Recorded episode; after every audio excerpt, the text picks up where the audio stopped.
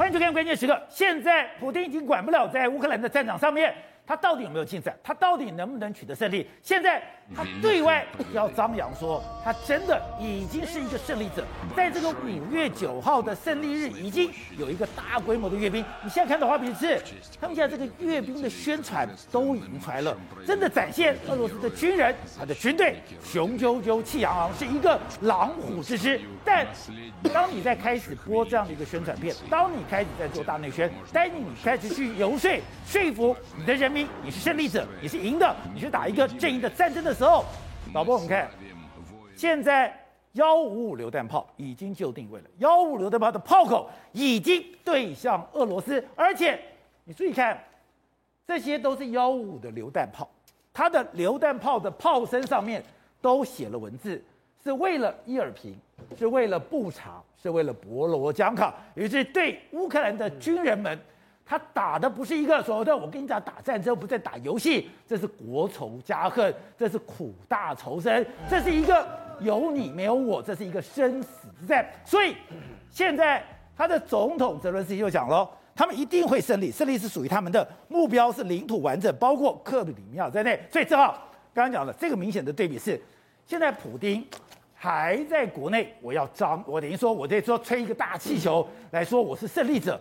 可是那个刀、那个枪、那个炮已经对准他了。哎，对，普京现在连五月九号胜利日的广告现在都开始弄，你可以看到非常非常漂亮的红场大阅兵，现在都要出来了。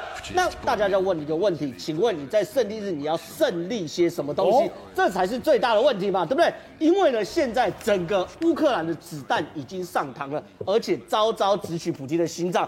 为什么呢？因为我们一直预告的是 M 拐拐拐配上幺五五榴弹炮是非常非常精准的打击，对不对？对，我们现在看，确实哦，送到前线的时候，对于乌克兰对到俄罗斯来说，俄罗斯是真的非常非常的惨。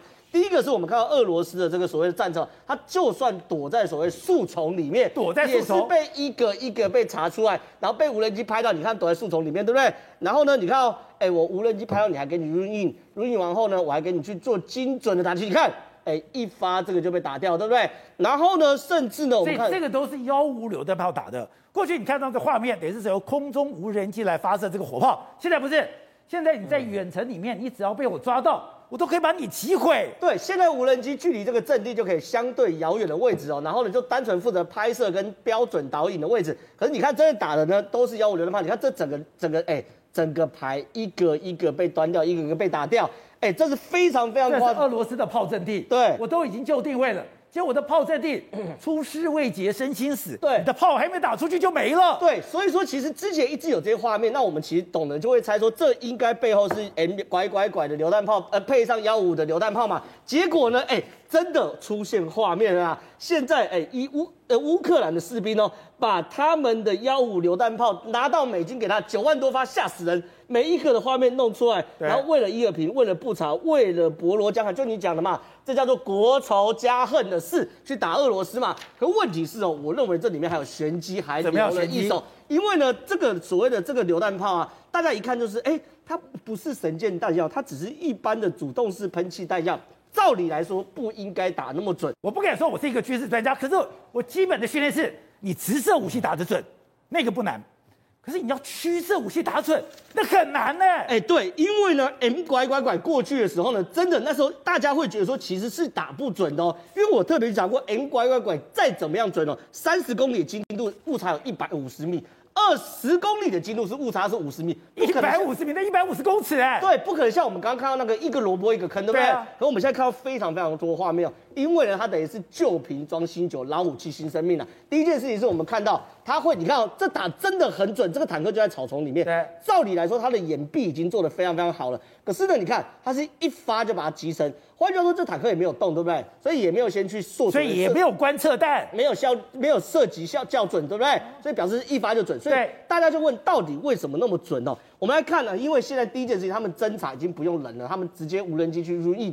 无人机 Run In 的过程中，坐标马上就回传旧的这个系统。比如你看这无人机是真的哦，它 Run In 可以精准到什么程度？可以把每一个人在干嘛都看得到。你在搬东西，你在跑步，你在跑步，你甚至要上厕所，你要吃饭，你要休息，全部都看得精准。对，而且呢，现在传出来，他们还可以用无人机来去校准你的炮火。讲讲无人机坐标一回传的时候呢，现在看出来 M 乖乖乖有一个火炮校正观测系统。这个系统呢，过去呢没有没有太多人看到。对，听说这个火炮校正观测系统可以让 M 乖乖乖的精度变非常非常准，所以我们来看这个东西。太可怕了吧？对，所以你看哦，这个导播来看这边好了，这个 M 乖乖乖的火炮校正系统是让你可以及时看到你的火炮可以打到哪里，而且差距多少。哎，刚刚讲我在打到四十公里外，我是看不到的哦。对，我看不到我要什么样的资料告诉我的精准的坐标，然后我就透过这个精准坐标。这个坐标还可以帮我计算，没有错。所以这些事情呢，都会让我们发现说，有个奇怪的事情是，第一件事情哦，因为呢，你看哦，这个火炮是现在。乌克兰军队贴上来的火炮，对不对？幺五榴弹炮这没有问题。可是你看哦，第一件事情，它上面有文字，为了伊尔平，为了布查，为了罗伯江汉，哎，这个是非常非常大的国仇家恨。对，他希望每一发都可以打掉，那是复仇者，是复仇者，跟那个时候二战美军军红日军在炮弹上面写出 “Go to hell” 是一样的意思嘛，对不对？另外一件事情哦，因为呢，大家看说这个其实不是神剑导引炮弹，那到底会有两个可能，一个是北约或者说乌克兰现在掌握一种精准导引的技术，是不用神箭导引炮弹这种比较贵的武器就可以去导引它。另外一种可能是什么呢？是看起来美国给乌克兰两种导引的炸弹。如果你要打这种没有价值的用普通炮弹，那如果呢想要精准打击的话，你用神箭导引炸弹。所以你说你先一个老的这个幺五榴弹炮，加上一个老的炮弹，透过无人机，然后经过计算的校准。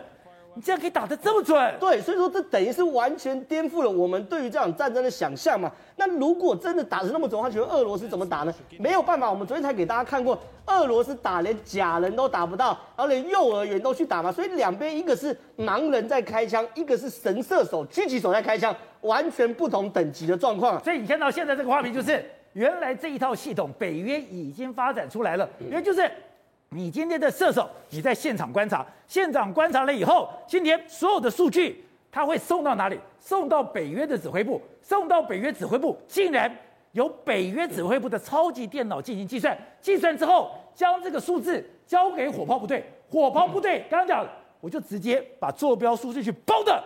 就到了。可是你火炮部队甚至连坐标都没有，你只需要知道说你的仰角是几度，你就打出去就可以中了嘛。所以呢，这变得是很很类似美国现在通过超级电脑来去校准火炮的味道。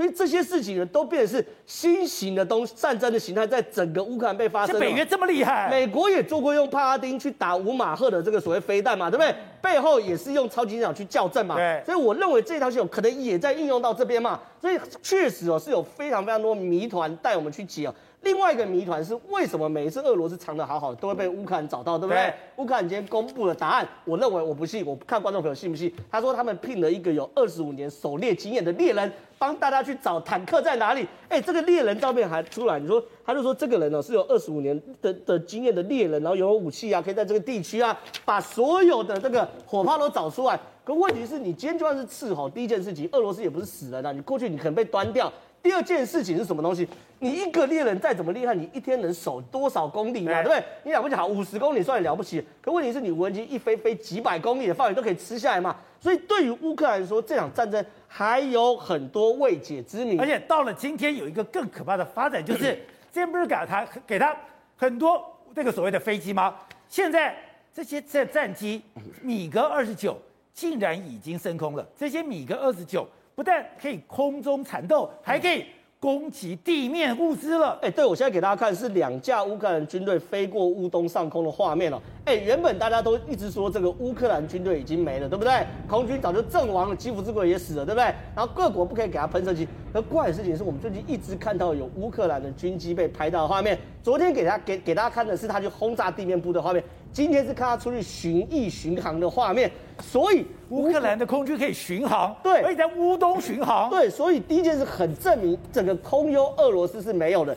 第二件事情啊，在战争的初期，乌克兰做所谓战力保存这部分是保存的非常非常好。可反过来哦，俄罗斯光是今天就被击毁十五个空中目标。哎，这真是叫做此消彼长哎，十五个，十五个，当然有十四架是所谓无人机鹰十，和一架是苏三十，苏三十很贵，所以对于俄罗斯来说，这场战争要怎么打，你真的不知道，敌暗我明，然后空优我又没有，然后很多未解之谜我也不知道，所以俄罗斯要怎么怎么打，真的不知道。可是问题是，现在俄罗斯又惹火一个超级巨人，叫做以色列啊。以色列现在状况是这样的，因为俄罗斯的外交部长自己跑去笑以色列，说犹太人也有可能杀犹太人，对不对？今天传出消息，以色列不是要给乌克兰反标，是反坦克飞弹，他要给铁穹啊！给铁穹，西朗铁穹是上去年我们一整年讨论最厉害的武器，对不对？他对方火炮过来的时候，他可以像九头蛇一样打出去后，他会自主协调去寻寻找他认为有意义的价值目标去拦截。最好的野战区域防空系统。对，而且呢，它的拦截方式也不是，你看这个火炮，它不是在旁边吧？它是直接直撞式的撞击。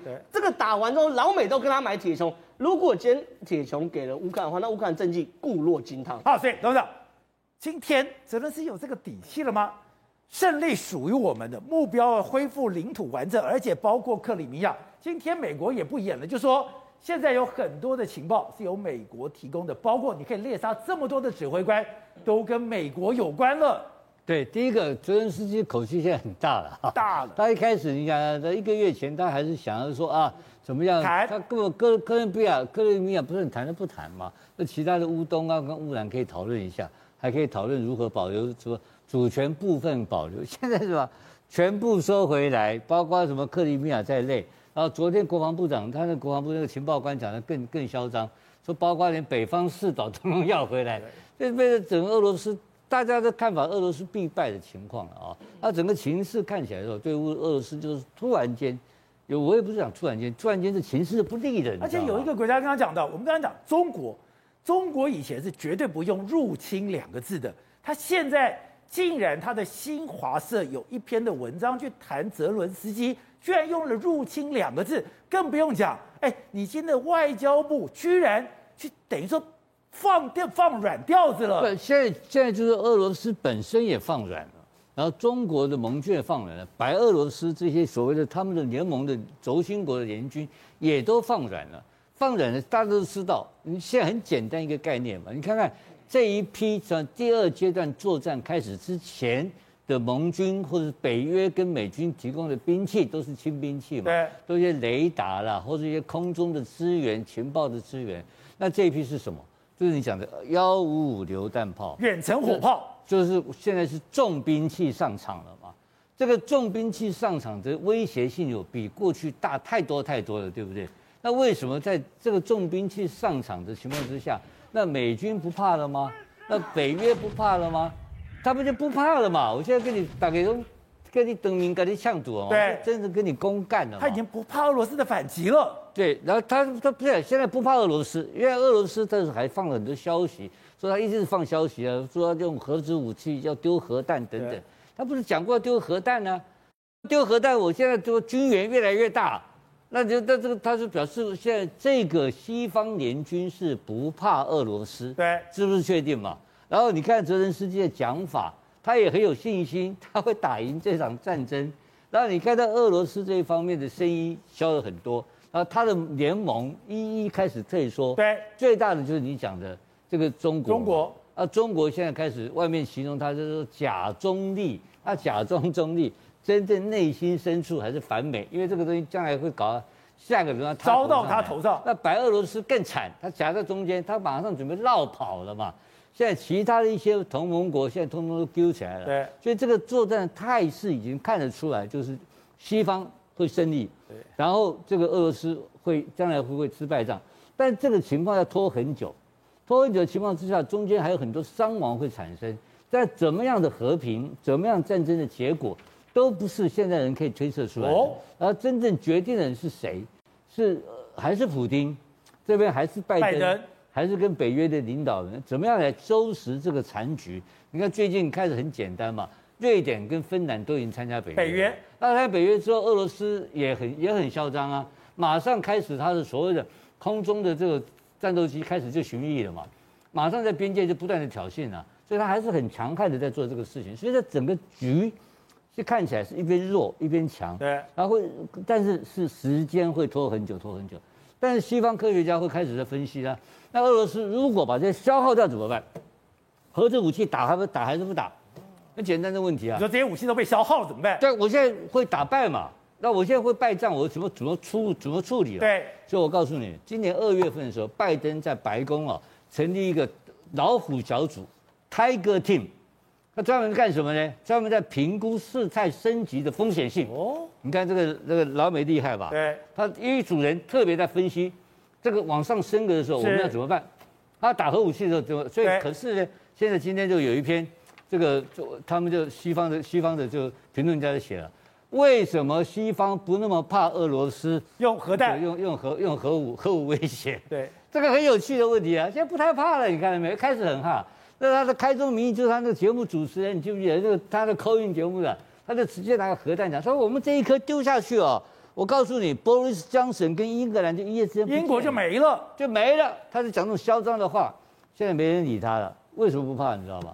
他们现在很简单的，因为他们现在一所以西方的军事专家在评估，你要他现在知道，他如果动核武，任何一个动核武，即使在太空里面发射核武器，你这种挑战行为所得到的报酬，你的代价跟你的跟你的所得之间是相当不平衡的。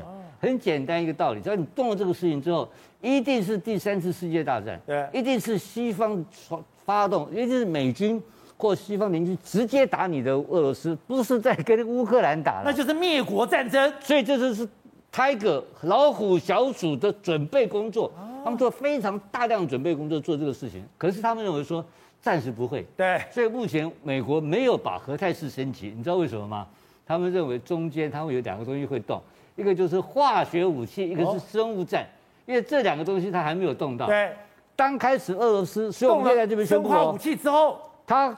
会到时候会有化学武器会丢出来，到时候会有核生生物武器，可能又来一个新的什么生物病种，啊，那个不叫新冠肺炎，什么怪力怪东西，所以这两个东西会在核弹之前败战之前先丢了丢了乌克兰战场，所以那就是一个指标。但瑞德，现在大家想说奇怪，今天俄罗斯本来讲，哎，他以他的军力，以他的这个这个装备，怎么可能很多地方你久攻不下？你的这个所谓的。马利波久攻不下，你的奥德萨久攻不下。导播，我们先看画面。原来他们的地下城堡不是马利波有地下城堡，它有很多地方都有非常可怕的地下城堡。没错，那么马利坡事实上百分之九十九都落入了俄罗斯的手上嘛。但是一个亚速钢铁厂到今天都攻不进去，不管它怎么炸、怎么攻，轰炸机怎么弄，钻地的炸弹怎么炸，都攻不进去嘛。对，那。为什么可以这个等于说撑到这个时候？因为很简单，从当时苏联帮他做那个亚速钢铁厂的下面六层，然后呢密密麻麻的这样出去。我们大家常常用一个台北市的大安区来加以形容嘛。然后呢，如果这一次不是有这个所谓的呃相关的人员出卖的话，那么啊俄罗斯人怎么找得到呢？好，另外一个地方，呃亚速钢铁厂是马利坡的亚速钢铁厂，不是已经呃被变成这个样子吗？还有一个地方，宝杰，你记不记得，在当时他们开始入侵乌克兰第一天，有传出一个消息说，从敖德萨两栖登陆，还记得这个消息吗？但是后来没有看到一个俄罗斯的阿兵哥啊，你知道吗？除了把蛇岛那些人俘虏之外，那事实上没有看到一个阿兵哥真的两栖登陆从敖德萨上去嘛？那么最想拿下敖德萨呀？对，为什么？因为拿下敖德萨之后呢，那么事实上啊，整个这个黑海。几乎，那么呃，这个乌克兰呢，它就变成一个内陆国了嘛。旁边的马利波这边的亚速海被被锁住，然后这边敖德萨被俄俄罗斯整个等于说占领，那乌克兰就没有海港了嘛。所以敖德萨很重要。那既然很重要，我问你嘛，为什么第一天传出来说两栖登陆要直接上敖德萨，对不对？到今天六十几天，两个多月了。为什么没有登陆啊？而且你还狂轰滥炸嘞！没有登陆就算了，他只能用什么？用飞弹、用火箭，然后用这个潜艇发射的这个飞弹呐、啊，要不然就用这个黑海舰队所发射的飞弹呐、啊，然后不断的这样炸啊炸啊。他为什么不肯派兵直接攻进这个敖德萨，不是把它占领就好了吗？对，为什么？因为当年在二战的时候，德军就没能全部占领敖德萨啊？为什么？哎，你这样讲不是很奇怪吗？告诉各位。二次世界大战的时候，德军曾经直接把敖德萨地面上占领了整整三年。那我为什么说没有能够这个占领敖德萨？他只占领地面上的，他地面下完全都没有办法掌握。它有很大的地下碉堡。没错。那么它的这个所谓的地下到底它的攻势有多大？那么这次亚速钢铁厂不是有一个大安区这么大吗？那你把它想象成敖德萨的地下，大概有一百个亚速钢铁厂这么大。为什么？哎，你说会不会太夸张啊？我告诉各位。为什么敖德萨的地下，这跟敖德萨的地下的这个哈相关的它的这个土质有关系啊。它是石灰岩地形，石灰岩地形之外呢，那么后来呢，它又不断的挖矿，所以总共呃，加上本来的侵蚀，再加上挖矿，再加上做防空洞，从二战到现在，总共保守估计超过两千五百公里到三千公里这么大，什么意思啊？我告诉你一个最简单的。俄罗斯的军队，包括了特战部队，如果事先没有想导带他进来，对不对？他就算进来，他进得来，他出不去啊，你知道吗？为什么？因为出口像迷宫一样，出口竟然有一千个，你知道吗？有一千个出口，而只有乌克兰的军队知道这件事情啊。然后呢？为什么？因为瑞德，这个是他的这个地面上，这是城郭，他在地表下居然是密密麻麻的。导播再照近一点。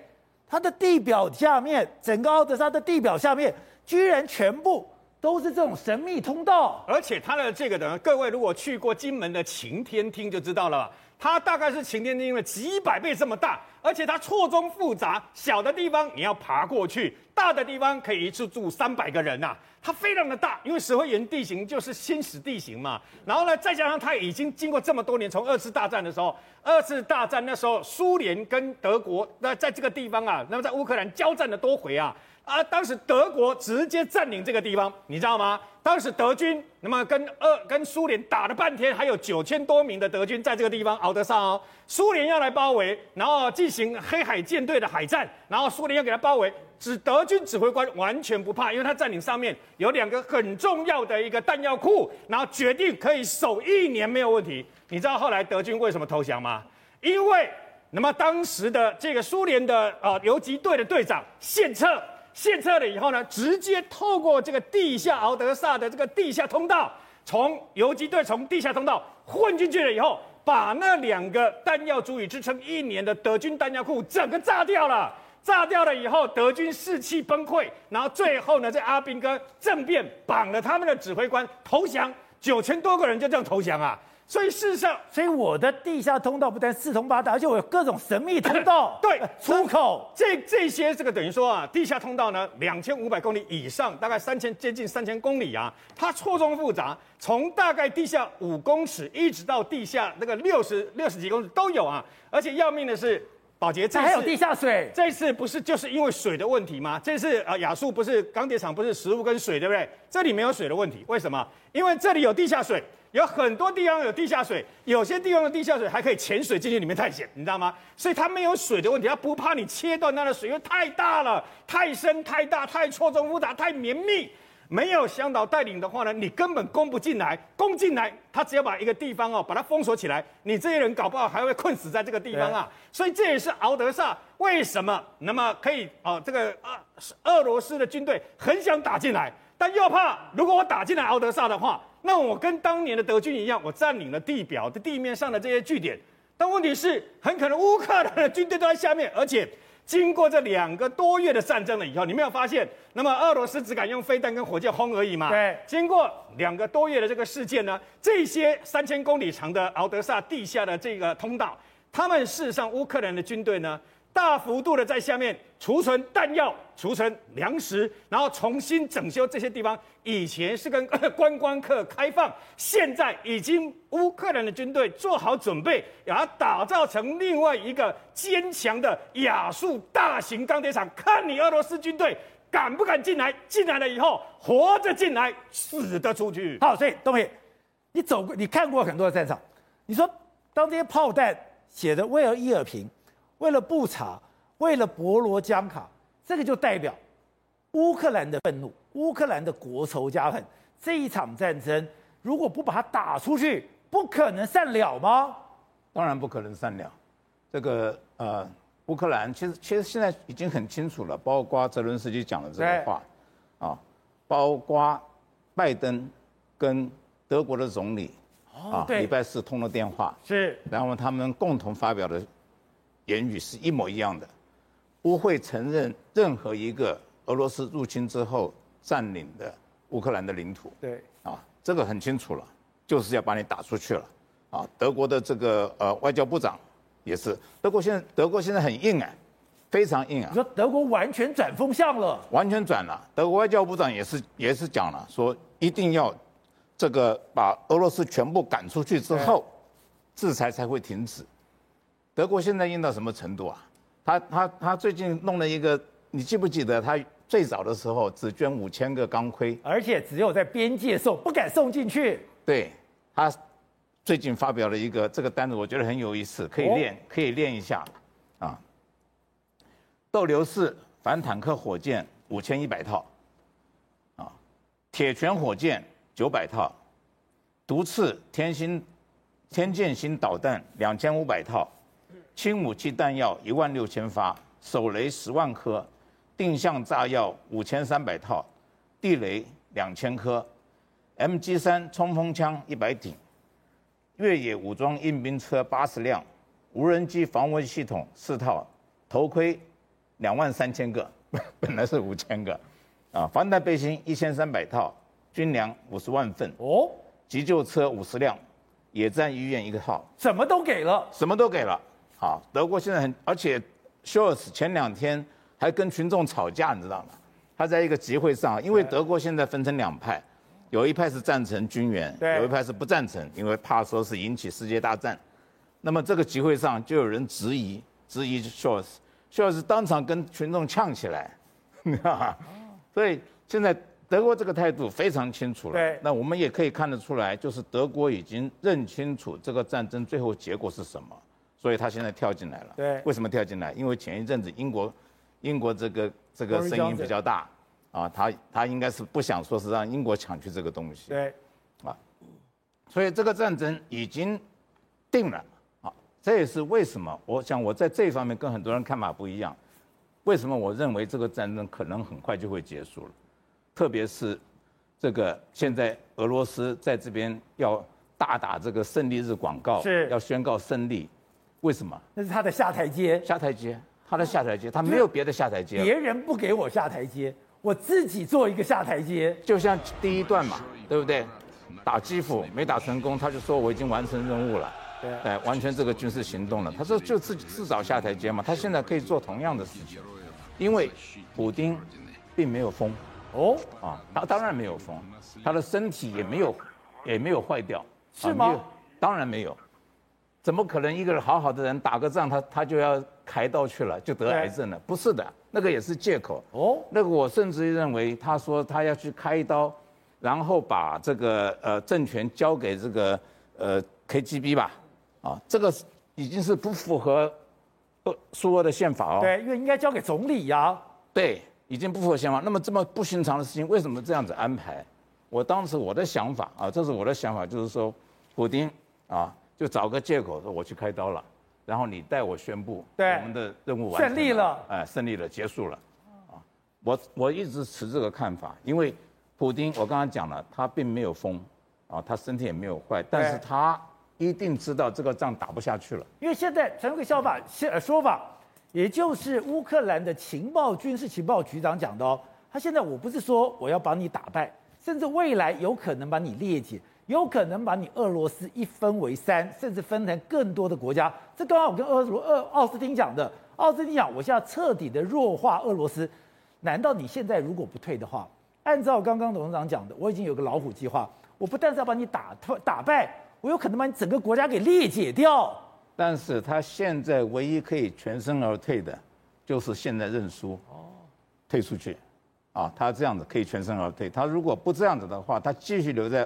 乌克兰的话，他这些军队会在乌克兰被歼灭，然后就符合了奥斯汀的想法，啊，我让你永远不能重建，对，或者要花很长的时间重建，普丁不会不知道，是。不会不知道。你看他现在种种的作为，包括这个白俄罗白俄罗斯这个总统接受访问，对，啊，这些包括前一阵子教宗不是有讲吗？说是这个匈牙利的这个总统跟他讲，说是五月九号会结束。这个不会是空穴来风，不会是，普丁他要想下台，但他现在就是还扯不下脸。但会不会美国不让你下台？美国不让嘛，美国不让，泽连斯基也不让啊。对啊，对，你看现在他的话多硬啊，是你克里米亚都要跟你吐出来嘛，他也不让嘛。所以普丁现在很尴尬的就是说，他没有办法从这个呃拜登或者是泽连斯基那边得到一个很好的这个借口下口，他现在必须要自己。找借口下口。好，所以廷辉，在这个战争里面，最后的关键角色竟然是美国，而且美国也承认喽，他为什么可以这么精准的打击射杀很多俄罗斯的军事将领？搞了半天是美国已经把坐标。全部交给他们了。对，没有错。但是国防部的发言人科比呢，否认这样子啊，说把坐标这个个人坐标交给乌克兰了哈。这个本来来讲的话，这件事情啊，大家在问一件事情：为什么可以乌克兰那么轻易的瞄准这个莫斯科号，把它击沉？对。但后来呢，有一个官员，国防部的官员呢，泄露给美国的媒体 NBC 啊，你知道 NBC 它本身来讲就是一个亲拜登政府的这样的一个这样的一个媒体啊，所以事实上是刻意的想要把这个讯息放出来。不过他的讲法跟科比的讲法其实大同小异啊，他说我们呢只是因为乌克兰的军队来问我们这艘船是什么，然后呢坐标在哪里，然后后来之后我们就不知道了。哎，这个是刻意讲说，哎东西在哪里，坐标在哪里之后呢，乌军要怎么去打，怎么去怎么去射发射海王星飞弹等等之类的这些东西我们管不着，这全部都是乌克兰军队的一个做法。但他承认我们有告诉他这个是什么军舰，我们也承认告诉他我把这个坐标在哪里，也告诉他一些相关的资料。可是之后那就不关我的事了。是没错，所以科比都一直在记者会上面一直被问，一直被问，而且问了好几次哦。他的讲法都是这样子哦。他说我们会提供有效有用的讯息给乌克兰，但是呢，事实上乌克兰军队拿到的讯息比我们更多。因为他乌克兰可以从其他国家获得了更多的情资资料之后来做比对，然后呢，接下来由他们自己来运用来做这些事情。事实上真的是如此吗？当然是不是嘛，这样全部都是美国干的好事嘛。只是说美国他不敢承认，因为承认的话，当然就这个俄罗斯也俩狗嘛，俄罗斯抓狂嘛。所以你现在知知道这个美国他讲话还是有留一手，而且啊，还有科比在被问到第三次的时候，他开始有一点性格开始烦了，他就讲一句话，他说这件事情呢，我看呢。讲的越少越好，这个对大家是有利的。哎，这是不是此地无银三百两吗？你在跟我 讲啊，给讲啊啦。是啊，所以科比在讲话这个事还是，我们再回顾一下啊，在四月中的时候，当莫斯科号被击沉的时候，大家都问科比说，这是不是美国干的好事？是美国提供的？他说，哎，这个事情呢，哎，好像是有有有这样的事情发生，但是好像也没办法去证明说这事情没有发生，也就是讲这都是空话，都废话，什么意思呢？就是美国跟着就是在做这些事情，而现在所有的情资资料。显示真的美国是有这个能力，为什么？你再回顾一下，二零二一年的时候，当时在杀苏莱曼尼的时候是怎么杀的？也就是卫星定位、无人机过去杀，精准杀中嘛，对不对？在杀什么？伊朗的这个核子教父，对，不是也是把他干掉了吗？没错。所以所有的事情来讲的话，谁有那么大能耐？你说一个乌克兰，他有那能不能让人来做这些事情吗？当然是不可能的事情。所以其实现在引武者就是美国，只不过现在媒体大家不断的在追的情况之下，到底他是使用什么样的一个系系统？什么样的系统可以让大家这个这这么这么害怕？那这时候美国还有很多黑科技都没有传出来啊！而且美国现在这种反侦察卫星有多可怕？就是。他们居然不但是说我可以随时盯着你，而且我千里之外我可以知道你所有的行踪，连我在干嘛，你的卫星你在动，你在看什么，我都知道。因为他们告他们当时要演演的时候，他们有一个模拟动作，模拟动作有一个战机，结果中国搞不清楚，中国以为说那是真的飞机，就他的卫星过来看，连这样子哦，你卫星过来看一个拍摄的现场。都被美军抓到了。是的，他们是在拍戏哦，在拍戏的过程当中，因为他们找上洛克希德马丁来仿真的比照一比一的做了这样的道具哦。这个道具在飞的时候呢，这个中国以为说他们美国在发展这个所谓的黑科技或是新科技嘛，所以就调动了间谍卫星，然后跑到这个这个拍拍摄现场的上空，要去侦查这一这一个这个战斗机哦。那是演戏而已。对，但是后来也被美美美国发现了，说你怎么间谍卫星跑到这个现场去去侦侦查这个东西哦？所以看起来美国的。这个情资系统非常非常的厉害啊，就像有点像什么，就是麻，这个螳螂对不对？麻麻雀在，这个等于说完全是意料之外哦。因为我怎么可能知道？因为我如果美军我要做演习，我一定会戒备，我一定会盯住你的卫星。可是我今天怎么可能说我一个电影在拍，我会去注意？代表电影在拍，我一定不会注意嘛？可是没有想到电影在拍的时候，中国居然注意到了。中国居然发现奇怪有个奇怪的飞行器，以为是美国的黑科技，我就调我的卫星过来。可是当你中国的卫星一动，美国马上知道了。美中国所有的间谍卫星，美国都盯上了。也就是说，中国任何的行动，美国都已经掌握这些资讯。所以你看到这个战争在发生期间，当然战争这个是拍片是在战争之前啊。但是问题是什么？就是美国把所有全球的这个敌对国家，中国、俄国等等他们的人人造卫星呢，都紧盯着他们人造卫星的任何的行动。